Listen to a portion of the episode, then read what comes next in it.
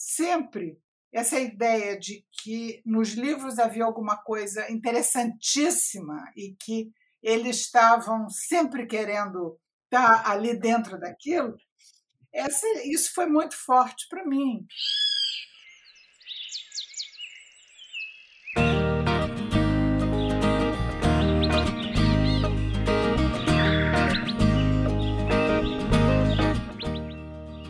Olá, sejam muito bem-vindos e bem-vindas ao Plantando Histórias, o podcast da Árvore. Educação, leitura e tecnologia você ouve aqui.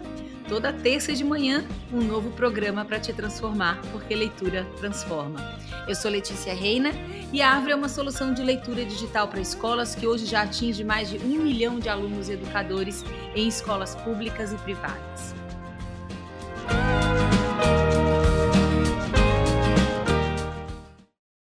Hoje nós vamos receber uma convidada muito ilustre.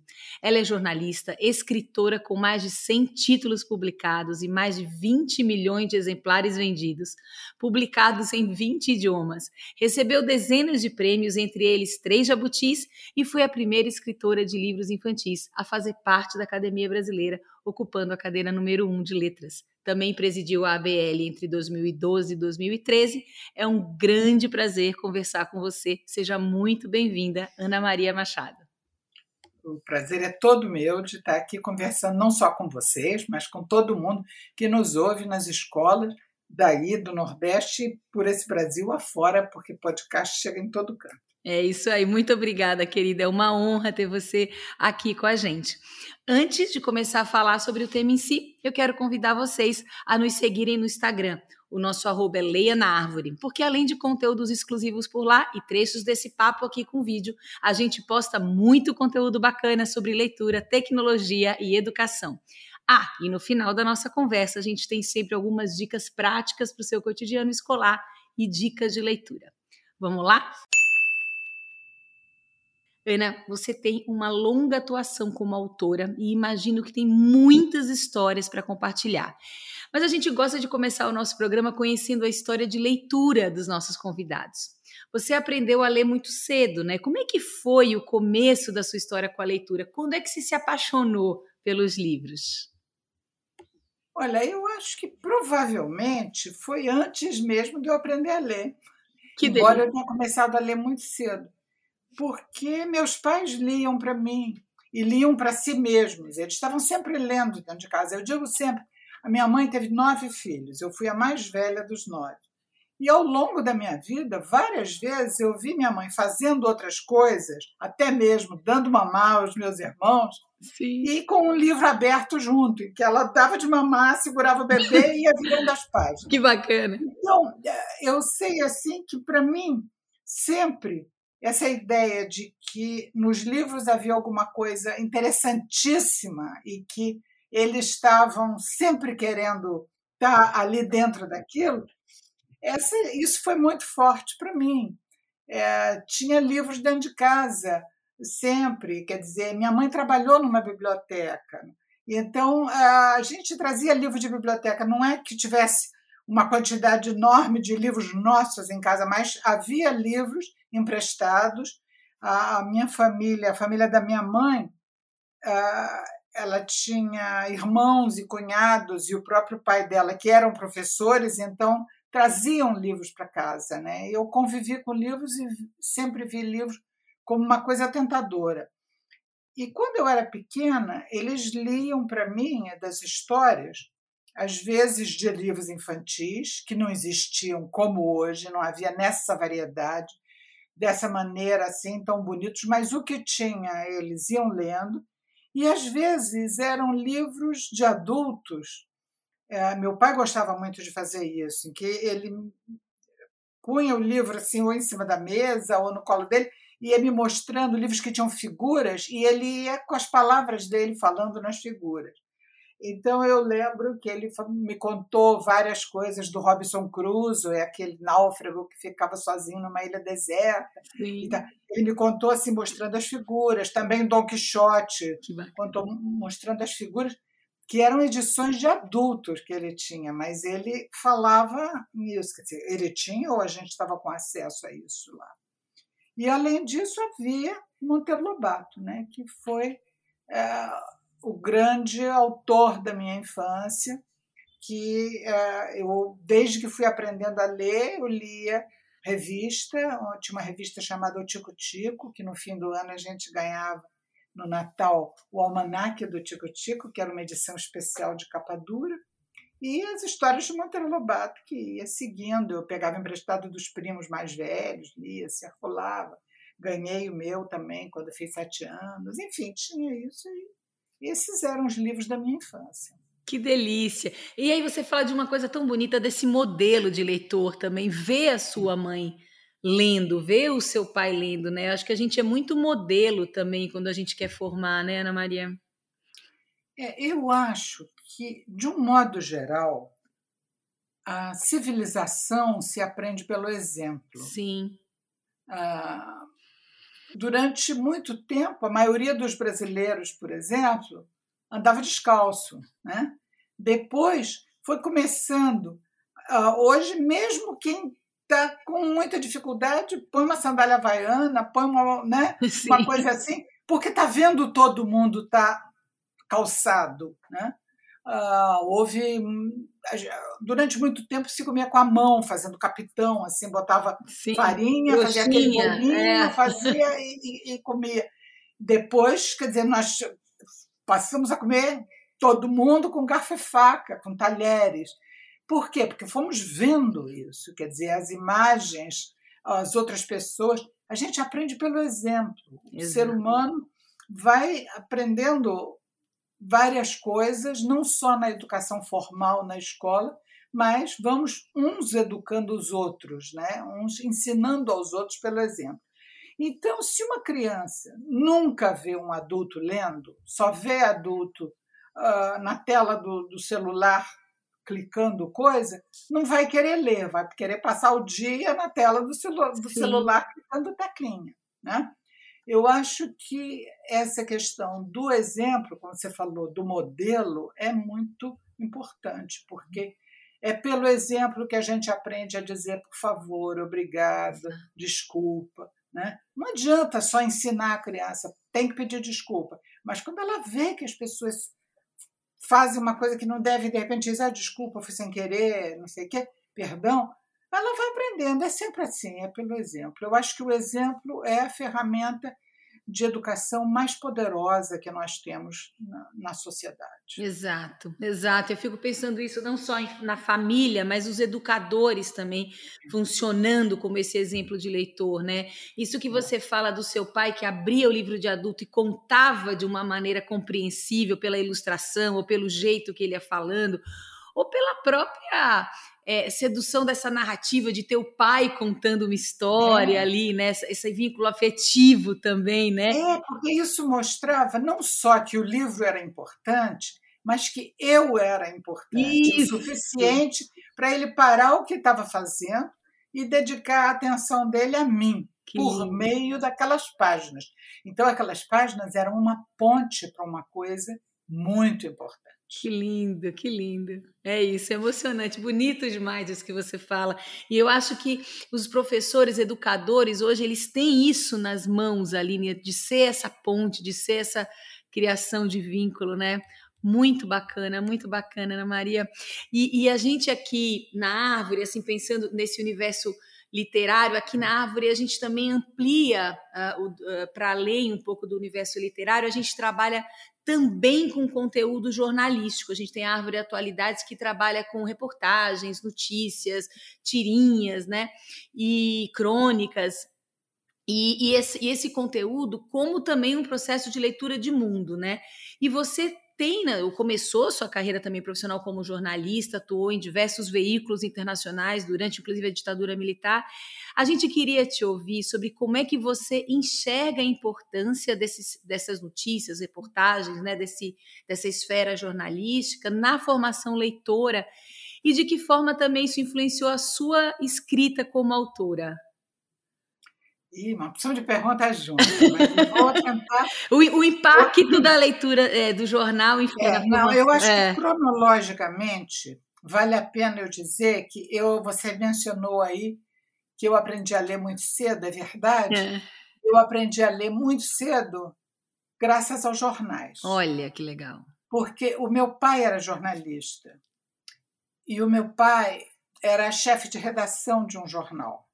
Então, quando ele chegava no jornal para trabalhar por volta de meio-dia, porque ele chegava em casa de madrugada depois de fechar o jornal todo, então ele começava a trabalhar logo depois do almoço, ele já tinha que chegar lá tendo lido todos os jornais da manhã, porque ele ia fazer a pauta, ele ia distribuir cada repórter para fazer um tipo de matéria. Um vai fazer uma entrevista, outro uma reportagem, outro vai cobrar um artigo de alguém, não sei o quê, e aquilo ia. Então ele tinha que ter lido ou todos os jornais da cidade naquela manhã para chegar lá já sabendo. Então nós recebíamos lá em casa, todos os jornais eram entregues na porta. E eles contam, isso eu não lembro porque eu era muito pequena, mas eles contavam que uma gracinha favorita da, da primogênita, da mais velha, que era eu, era que eles diziam assim: eu, eu era muito pequena, ainda não sabia ler, tinha, sei lá, três anos, uma coisa assim, e que eles diziam: Ana Maria, pega ali o Correio da Manhã. E eu ia na pilha, escolhia e pegava e trazia. Pega ali a notícia, pega o Diário do, do Carioca. Eu ia pegando porque eu conhecia o logotipo Olha. o jeito do jornal, porque eu já tinha aprendido de todo dia fazer. Então, o fato de que eu ia reconhecendo os jornais pelo jeitão deles, pela cara, que, que legal. É, foi a, a, primeira coisa assim, porque a criança vê como a criança muito pequena conhece os anúncios todos. Criança de um ano e pouco passa e vê se é se ela está um McDonald's, Coca-Cola, o que seja, porque ela já conhece aquele M a grande, marca, aquele, é. aquela marca, é. conhece a logomarca. Eu provavelmente conheci o jornal pela logomarca, pelo logotipo. Mas aí fui começando a ver, por exemplo, sei lá, eu imagino que Diário de Notícias e Diário Carioca tinha alguma parte do que estava escrito neles que era a mesma coisa, né? Sim. Ah, diário da noite, Diário de Notícias, quer dizer, tinha a palavra diário ali. Provavelmente deve ter sido assim, porque eles contam que, uh, num belo momento, se descobriu, quando eu ainda não tinha completado cinco anos, se descobriu que eu estava lendo. Olha. Né? Então, ah, mas era isso, eu aprendi a ler, não foi sozinha, foi pouco a pouco com tudo isso. E, e antes eu já conhecia as letras, porque eles me mostravam pela letra, a letra do tio Roberto, a letra de, de Mário, a letra né, de cada um da família, e eu às vezes perguntava, MA o que é que faz, né? Ah, enfim, BA o que é que faz, e eu estava juntando aquilo. Então, eles foram vendo que alguns anúncios eu lia. Tinha uma loja que chamava Canadá Modas de Luxo, e eu lia isso. Quer dizer, eram coisas assim. Então, esse primeiro contato com o jornal foi, uh, ainda assim, o objeto do jornal como também material de leitura.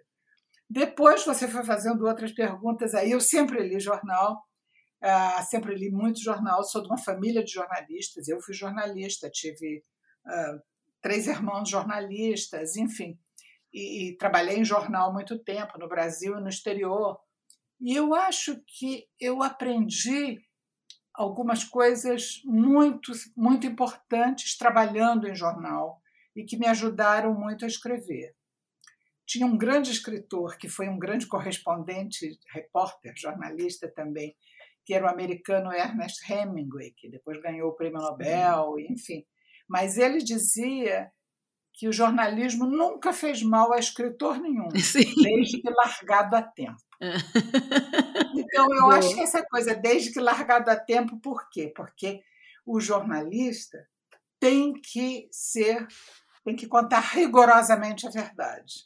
Um escritor não tem obrigação nenhuma de contar rigorosamente a verdade. Pelo contrário, quanto mais ele inventar, enfeitar, adornar, o que ele fala, mais ele jogar com as palavras e criar outros efeitos, melhor o que ele faz. Olha. Então, por que, que era importante antes de largar a tempo? O que, que se aprende? Eu acho que eu aprendi duas coisas fundamentais. Uma é a observação. Uhum. A, a observação da realidade, do detalhe significativo, de porque aquilo vai ser importante porque vai ter consequências, ou pode ter consequências, ou pode indicar uma fraude, indicar, quer dizer, pode estar só disfarçando uma coisa que não é verdade. Então, deixa eu ficar de olho nisso, porque está encobrindo algo. Essa atenção para o detalhe, que é típica do jornalista, do bom observador da realidade, isso foi uma coisa que foi muito útil para mim depois, quando eu fui desenvolvendo a minha escrita, porque eu passei a prestar atenção nas miudezas do cotidiano. Perfeito. Isso foi muito importante. E a outra coisa que o jornalismo me indicou foi que a escrita tem limites, e limites muito concretos. Você tem que escrever em fosse no tempo de páginas, eram duas laudas, uma lauda e meia, 90 linhas, dois mil toques, sei lá, qualquer matéria jornalística, você sabe que vai ter que parar naquela hora. E se você passar, você vai ter que cortar. Muitas vezes você passa porque você precisa explicar melhor, mas depois você volta para ver o que, que era supérfluo, como você vai diminuir aquilo. Esse é um, um, um primeiro limite que é muito bom. E um outro limite muito importante também assim, eu trabalhei em rádio 10 anos, eu fiz jornalismo de rádio 10 anos, que é a, a tirania do tempo. Você não pode passar, você tem 30 segundos para dizer aquilo, você tem 45 uh, minutos para desenvolver, ou você tem, enfim, você tem aquilo. E não tem como estourar, porque sai do ar. Uhum. Sim. Né? Do mesmo modo que, no, no caso do jornalismo escrito, então, você pode voltar e cortar, eliminar, porque você ainda tem tempo. No caso do rádio, não. Do Se rádio, você não conseguiu dizer em três minutos tudo que você tinha para dizer, sinto muito, acabou. Você não pode continuar descrevendo a partida de futebol depois que ela acaba. Sim, é. Saiu é? do ar, acabou. Você é, não, é. Saiu do ar, acabou. É. Então, é, isso é uma escola de depuração. Nem todo jornalista aprende isso, mas o escritor tem a oportunidade de aprender isso no jornalismo. Eu acho que observação e depuração foram as duas coisas principais que o jornalismo me ensinou. Nossa, muito legal isso que você traz, essa é, uma disciplina para esse limite da, da lauda e do tempo. É o limite. O que, é o limite. limite. O que, que eu posso informar você em quanto tempo? É. é. Muito legal. E, e, e olhando hoje, assim, pensando num cenário de hoje, Ana Maria, assim, como é que você vê é, essa leitura de reportagens, notícias, né, pensando no, no, no jovem leitor e nesse jovem que está em formação, qual que é a importância desse impacto da leitura dos textos da história jornalística na formação leitora? Como que se avalia a formação desse jovem? Olha, é sempre muito importante. Todo texto lido é muito importante. Eu vejo pelos meus netos e os amigos dele, os meus sobrinhos netos, eu convivo muito com jovem, uhum. com adolescente e jovem. Uh, Hoje em dia, o, o jovem lê muito menos jornal do que em gerações precedentes, porque nas gerações precedentes havia muita história em quadrinhos no jornal, que era por onde o jovem ou a criança começava e lia, e depois ia passando para o outro, e, e, muito pela página esportiva, por coisas assim, e que hoje em dia, com a televisão, a internet, todas as formas de redes sociais, já sabe aquilo quando o jornal chega, o jornal já é um espaço de comentário, análise, reflexão, não tanto de trazer a notícia. Então, esse papel que o jornal cumpria já foi diferente, já ficou diferente. Mas, em compensação, eu percebo que é, tem muita leitura de crônica, de, de, de análises de outros tipos, de elementos de humor, e uma coisa de passar assim para ver. Uh, a análise de um, um show musical, uma coisa assim, e, e, que tem também. E, sobretudo, a primeira página, ter uma noção do que está acontecendo. Eu acho que isso. Eu sou de uma família de jornalistas, então é uma família um pouco excepcional nisso, é exceção. Mesmo os jovens olham as primeiras páginas do jornal da minha família. Dão uma, aquela informação geral de tudo que está acontecendo, que é uma maneira de se situar no mundo e é muito importante porque, de certo modo, vacina contra a fake news. Né? Vacina contra a notícia que chega apenas pela rede social, Exato. que não bate com a realidade, mas vem cheia de comentários e com memes e, e, e às vezes emojis juntos e não sei o quê, e aquilo tudo parece é tão atraente, mas eu acho que, pelo menos, passar os olhos com uma certa atenção na primeira página do jornal faz uh, ter uma. Uh, tá um pouco mais protegido contra essa avalanche que muitas vezes quer só nos enganar Exato. e serve a interesses alheios e nos conduzir para onde a gente não precisa ir. Exato. Exato, perfeito. E eu acho que do mesmo jeito que você fala dessa, dessa, dessa escrita apurada que o jornalismo traz, você tem uma leitura apurada, né? Quanto é. mais você está ali atento a isso, você vira também é. um leitor muito mais apurado e crítico e atento. Muito é. bacana, muito legal. E, e, Ana Maria, você é autora é, de livros, enfim, que marcaram a infância de muitos brasileiros, né? Nossa infância aqui. É, o, o Vitor fala que é muito fã, né, do seu livro também, alguns. E, e também fundou a primeira livraria infantil do Brasil, com uma história né, de muito tempo, uma história muito bonita com a formação leitora do nosso país, que é a nossa grande missão aqui na Árvore. Como é que você enxerga o incentivo à leitura? é, no nosso país, desde aquela época até os dias de hoje?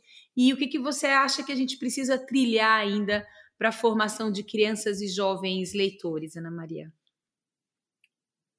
Eu acho que uh, a gente andou muito nos últimos anos, quer dizer, nos últimos, talvez não, mas ao longo de um tempo assim, uh, com expansão do, do, do número de alunos matriculados em escola, enfim, os números de alfabetização, mas a qualidade disso ainda deixa muito a desejar. E se reflete muito no, no esgarçamento da relação com a leitura. Quer dizer, justamente pelo fato de se ler pouco, é que a, a educação não se sedimenta, o, os vínculos ah, com o saber, com o conhecimento não são fortes, muitas vezes, e as defesas da sociedade para os riscos de, trazidos por mentiras, fake news, falsidades e, e, e campanhas, uh, enfim, mentirosas e falsas, ainda é muito grande. Esses uhum. riscos ainda são muito fortes, justamente por nós não termos muita defesa. Exato. Eu acho que isso tem a ver uh, com um fenômeno da nossa história antiga e recente. Uh, nós fomos um país de analfabetos até muito recentemente. Só na década de 1990 nós começamos a ter a criança em idade escolar na escola acima de 90%. E mesmo assim, uma escola que deixava a desejar, uhum. não sei o uhum. que, mas, enfim, começamos a ter a maioria das crianças em idade escolar dentro de escola só muito recentemente. Isso tem 30 anos, não é muito é mais recente. que isso. É. é muito recente. Então, isso significa que as crianças que foram para a escola depois desse momento, que estão indo para a escola agora, em sua maioria, não estou dizendo que são todas, que é sempre, mas em sua maioria por esse Brasil adentro, tem como professores, muitas vezes, pessoas que são a primeira geração alfabetizada e escolarizada de sua família. Ah, exato. Porque a maioria da população não tinha acesso à escola. A educação era negada à imensa maioria de todos nós. Então, ah, isso resulta num corpo docente nacional que não tem intimidade com o livro, que não se formou pela leitura, mesmo quando foi à escola, mesmo quando encontrou livros na escola, Sim. mas não tinha livros em casa, uhum. não tinha hábito de biblioteca, não tinha fácil acesso a tudo isso. E não, não tinha, quer dizer, era um pouco intimidado por livro, como se livro fosse uma coisa toda cheia de muito escrito, como um disse, Sim. ou uma, uma espécie de esteira ergométrica, como o outro disse, Sim. que todo mundo diz que é bom, mas precisa muito esforço. Sim. Né? Essas duas frases que eu disse são de dois presidentes do Brasil. Pois é. De épocas diferentes de coisas. Eu não, não tô, só quero dizer que é um modelo supremo Isso. que se oferece à população, é um modelo de falar mal de livro. Então, uh, é claro que esperar que as crianças sozinhas enfrentem isso, ou apenas com a ajuda de professores que tiveram esse modelo de livro uhum. ou de relação com a leitura, é utópico. Porque é, ler não é uma coisa natural. A gente não lê como quem canta. Até assoviar você precisa aprender para assoviar para fora e não assoviar para dentro. Então, imagina ler. Né? Então, não é só aprender de juntar as sílabas, é aprender a relação com aquela escrita. No caso da literatura, por exemplo, aprender que aquilo não tem um significado direto. Aquilo tem vários significados possíveis que você, quando lê um livro num momento, e se você ler de novo daí a cinco anos o mesmo livro, você vai descobrir outras coisas. Se você ler daí a 15 anos, você vai ver outras coisas. Porque a sua experiência é outra e modificou o livro, e você leu outros livros que vão influenciar aquele, porque vão dialogar com aquele na sua memória. Então, quem acha que vai ler livro como se fosse bula de remédio ou uh, instrução de, de, sei lá, lista telefônica, como existia antigamente, a cada nome corresponde só uma coisa, é, se perde, porque não é assim. Uhum, né? é. As coisas significam mais de uma coisa para nós e para pessoas diferentes. Pessoas diferentes vão ver coisas diferentes ali. Essa é a beleza da literatura. Exato. Claro que uma obra de divulgação científica, de conhecimento técnico, ela é mais direcionada, ela tem é, ela significa, o significado do que está escrito ali é mais limitado. Realmente, uma coisa quer dizer outra, ou quer dizer no máximo duas ou três. Sim. Mas literatura ou humanidades fazem pensar, então fazem a gente sair descobrindo novos significados. Uhum. Como isso é uma coisa incerta, muitas vezes os professores se sentem inseguros diante disso. De apresentar um livro a um aluno que ele está vendo o sentido daquele livro de uma maneira, mas o aluno leva o livro para casa e o pai volta vendo outra coisa. E como é que vamos discutir isso? Ou então a diretora diz: Mas como você mandou ler esse livro? Porque isso quer dizer aquilo? Não é assim que funciona. Mas é assim que se exige que o professor se comporte. E isso é muito difícil. Acho que a gente tem que entender que precisamos ter mais intimidade com livros, uhum. que na formação do professor, o professor precisa ler mais literatura. Pode ler, pode ser contos, crônicas, coisas curtas, e ir procurando o romance, a obra de ficção mais simples. Depois, à medida que ele for desenvolvendo sua musculatura leitora, ou seu fôlego leitor, ele mesmo vai descobrindo outras coisas, vai recomendando alguma coisa, uma leitura para um amigo que recomenda outra, e vai, com essa troca, vai crescendo. Mas enquanto a gente não tiver um corpo docente que seja mais íntimo de livros, fica muito difícil que as crianças e os jovens tenham uma relação fecunda, fértil com livros. Perfeito, nossa, muito legal. Isso é a questão dessa intimidade com o livro, dessa leitura, perfeito. E eu fico pensando quanto que a gente precisa de fato investir nessa formação afetiva do professor com a leitura, né? Para que ele possa ressignificar essa relação com o livro que ele tem, né? É. E acho que sempre há tempo para isso, mesmo que ele não tenha conseguido construir até então, ainda há tempo dessa construção e dessa ressignificação dessa relação com o livro, né? Para resgatar essa intimidade, que é aquilo que a gente fala. Qual foi o modelo que ele teve também? Ele também não teve é, modelo. Eu conheço né? algumas experiências muito interessantes, por exemplo, de sala de professores que fizeram uma estante de livros, em que no começo do ano cada professor leva um livro seu ali para todos poderem eventualmente ler. E, e há essa troca ao longo do ano, eles vão falando. E que não seja um livro de estudo, nem que seja também um livro de, só de, de autoajuda, de orientação Sim. de como se comportar na vida, Sim. porque a função da literatura não é essa. Então, uh, se a gente vai podendo ter contato, seja com poesia, letra de música, contos, histórias, reportagem, história de, de, de futebol, qualquer coisa que tem ali, porque numa sala de professores você começa a ter gostos muito diferentes é. e livros diferentes. são experiências que mostram que, no fim de um ou dois anos disso, todo o ensino da escola se beneficiou. Olha que bacana. Disso. Existe uma outra experiência que começou há, muitos anos, acho que já tem uns 30 ou 40 anos, na Europa, se fez, começou na Inglaterra e depois passou para outros, que é da leitura silenciosa coletiva. Os, o, as escolas que aderem a, a isso, uh, todos os dias têm, vamos dizer, 20 minutos ou meia hora em que todo mundo na escola lê. E lê naquele instante, vamos dizer, entre duas e duas e meia, todo mundo lê. Da diretora a, cantineira, a, a, quem seja, todos os alunos e todos os professores.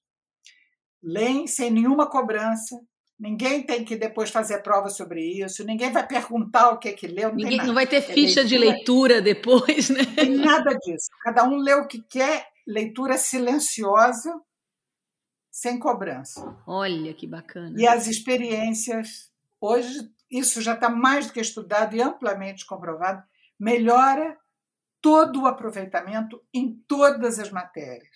Em todas as disciplinas melhora quando se faz isso. Que bacana. Se institui leitura, um comportamento leitor, né? É, um comportamento, uma rotina. Um comportamento leitor. A única coisa que tem é que dizer o que, que foi que eu li hoje, amanhã, depois eu li o livro tal da página tal a tal. Tem uma ficha só isso. Se quiser, pode fazer um pequeno comentário. Gostei, não gostei, achei chatíssimo, achei não sei o que. Só isso e pronto. Mas a mudança que faz, e a principal mudança foi em matemática. Olha que bacana! A principal mudança foi em matemática. Porque a leitura da matemática é porque, interpretação de texto também, né? Porque é ginástica mental. Olha que legal. Possibilidade de estabelecer relações também, né? É. Que vai né? é, é a leitura. De entender causa e efeito, é. de entender uh, consequências, de entender concomitância. Enquanto isso acontece não sei quem, então Sim. as coisas são paralelas, aí vão, entendeu? Esse, esse, tipo de coisa. Interpretação de texto o tempo inteiro, né? É maravilhoso. É. Nossa, muito bacana, muito legal.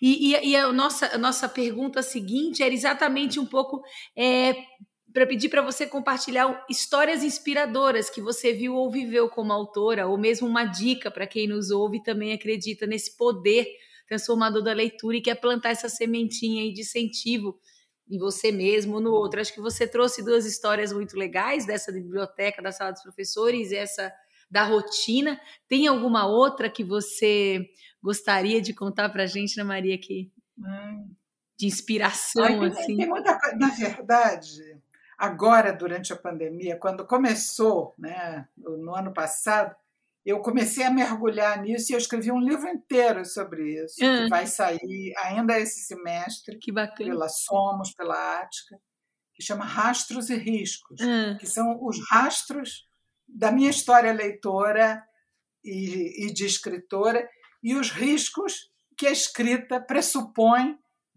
tanto o risco quando a gente arrisca uma coisa e faz como um risco do bordado para projetar alguma coisa em cima disso, como os riscos que a gente corre de ser mal interpretado, Ai, que bonito, de, ser, de, de perigos, etc.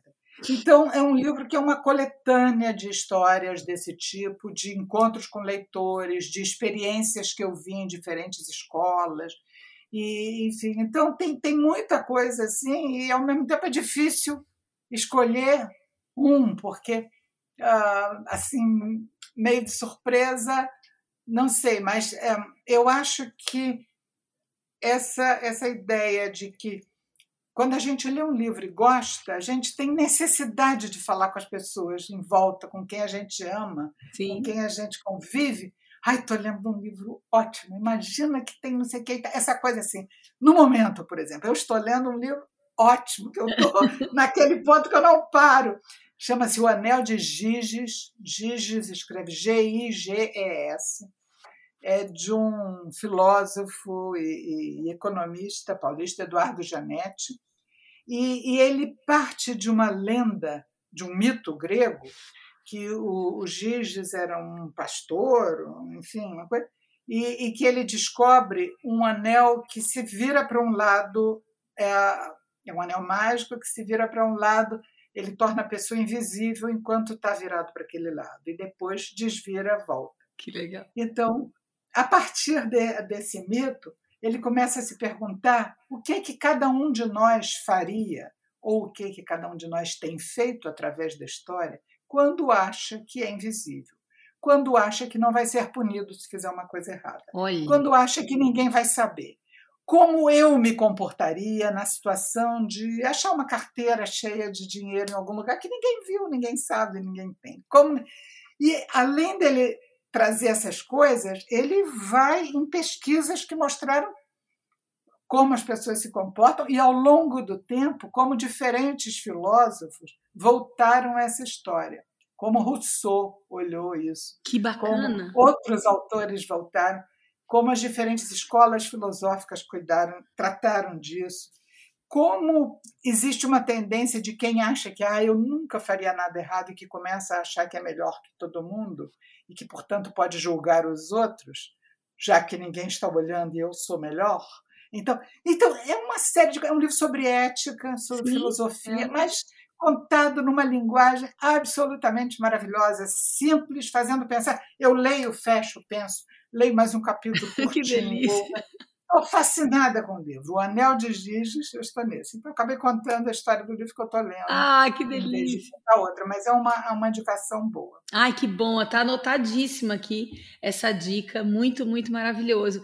E eu acho que você traz mesmo, quando você fala dessas duas experiências, acho que já trouxe dois exemplos bem bacanas, né? Tanto de uma escola inteira, quanto também do impacto aí da sala dos professores.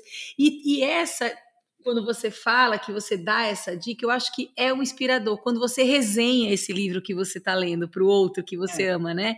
Então, essa necessidade de resenhar e falar sobre aquilo é, que, que a gente está vivendo e que está bacana e que está gostoso, né? De ler, assim. É. Muito legal, muito bacana. E a gente, então, tem mais um quadro aqui, que é esse, antes da despedida, que se chama Plantando Leitura e onde nossos convidados indicam um ou mais livros. Então você indicou esse que você está lendo agora, né, do Eduardo é. Esse é um livro de adulto. De adulto. Né? Tem algum que você queria indicar para a gente, então, antes é, da gente. Tem um livro que eu tenho pensado muito nele essa semana. É um livro que, para mim, tem uma história assim. Eu encontrei há anos, numa feira de livros internacional, eu vi esse livro em Bolonha, na Itália, peguei, comecei a ler, é de uma autora canadense chamada Deborah Ellis, e é um livro, a história se passa no Afeganistão, e eu tenho pensado muito porque, nesse momento, o Afeganistão está de novo caindo em mãos do Talibã. E o livro se passa durante a, a, a primeira ocupação uh, do Talibã, uh, do, do Afeganistão pelo Talibã. Ele eu fiquei fascinada com esse livro, trouxe, procurei a editora, digo, precisam editar esse livro, é, é muito bom. Ele, a Ática editou, a minha filha Luísa traduziu o livro, eu supervisionei a tradução. Depois eu, vi, eu tive a oportunidade de entrevistar a autora canadense, fiz. O livro se chama A Outra Face, de uma autora que chama Deborah Ellis, E, dois L's e S. É um livro juvenil, um livro para adolescente, porque é a história de uma menina, uma adolescente, em que no Afeganistão, no regime talibã, uh, o pai é preso, o irmão é levado também. Ela fica sozinha com a mãe e um irmão menor, e mulher não podia sair de casa sem um homem da família. Então, eles não podem sair para trabalhar, para arrumar comida, para nada. E a mãe resolve, então, que ela tem uns 12 anos, a mãe resolve vesti-la de menino, fazer de conta que ela é um menino, para ela poder sair e tentar fazer pequenos trabalhos. E, então, é baseado numa história real, que a autora entrevistou a, a menina que tinha vivido isso num acampamento de refugiados. E é um livro emocionante, muito bem escrito e que nos faz entender o Afeganistão, os fanatismos de todo tipo, Sim. o feminismo. Que bacana. enfim, é, é um livro brilhante. Tá aí, e que já está publicado face. aqui, então, pela Ática. Publicado, já está publicado há, há, anos, tá. mais de 10 anos, e está sempre saindo. Eu vi recentemente, está com uma capa nova, tá aí, enfim. Acho que esse era o livro que eu estou pensando nesse tempo e que serve assim para ler desde quem tem 10, 11 anos até qualquer adulto. Ai, tá maravilhoso. maravilhoso. Maravilhoso. Então temos duas dicas boas de livro aí, inclusive o Anel de Dides também. Ai, Ana Maria, é. muito obrigada. Que papo delicioso. Obrigada. Foi uma honra ter você aqui com a gente. É. Muito, muito, muito obrigada, querida.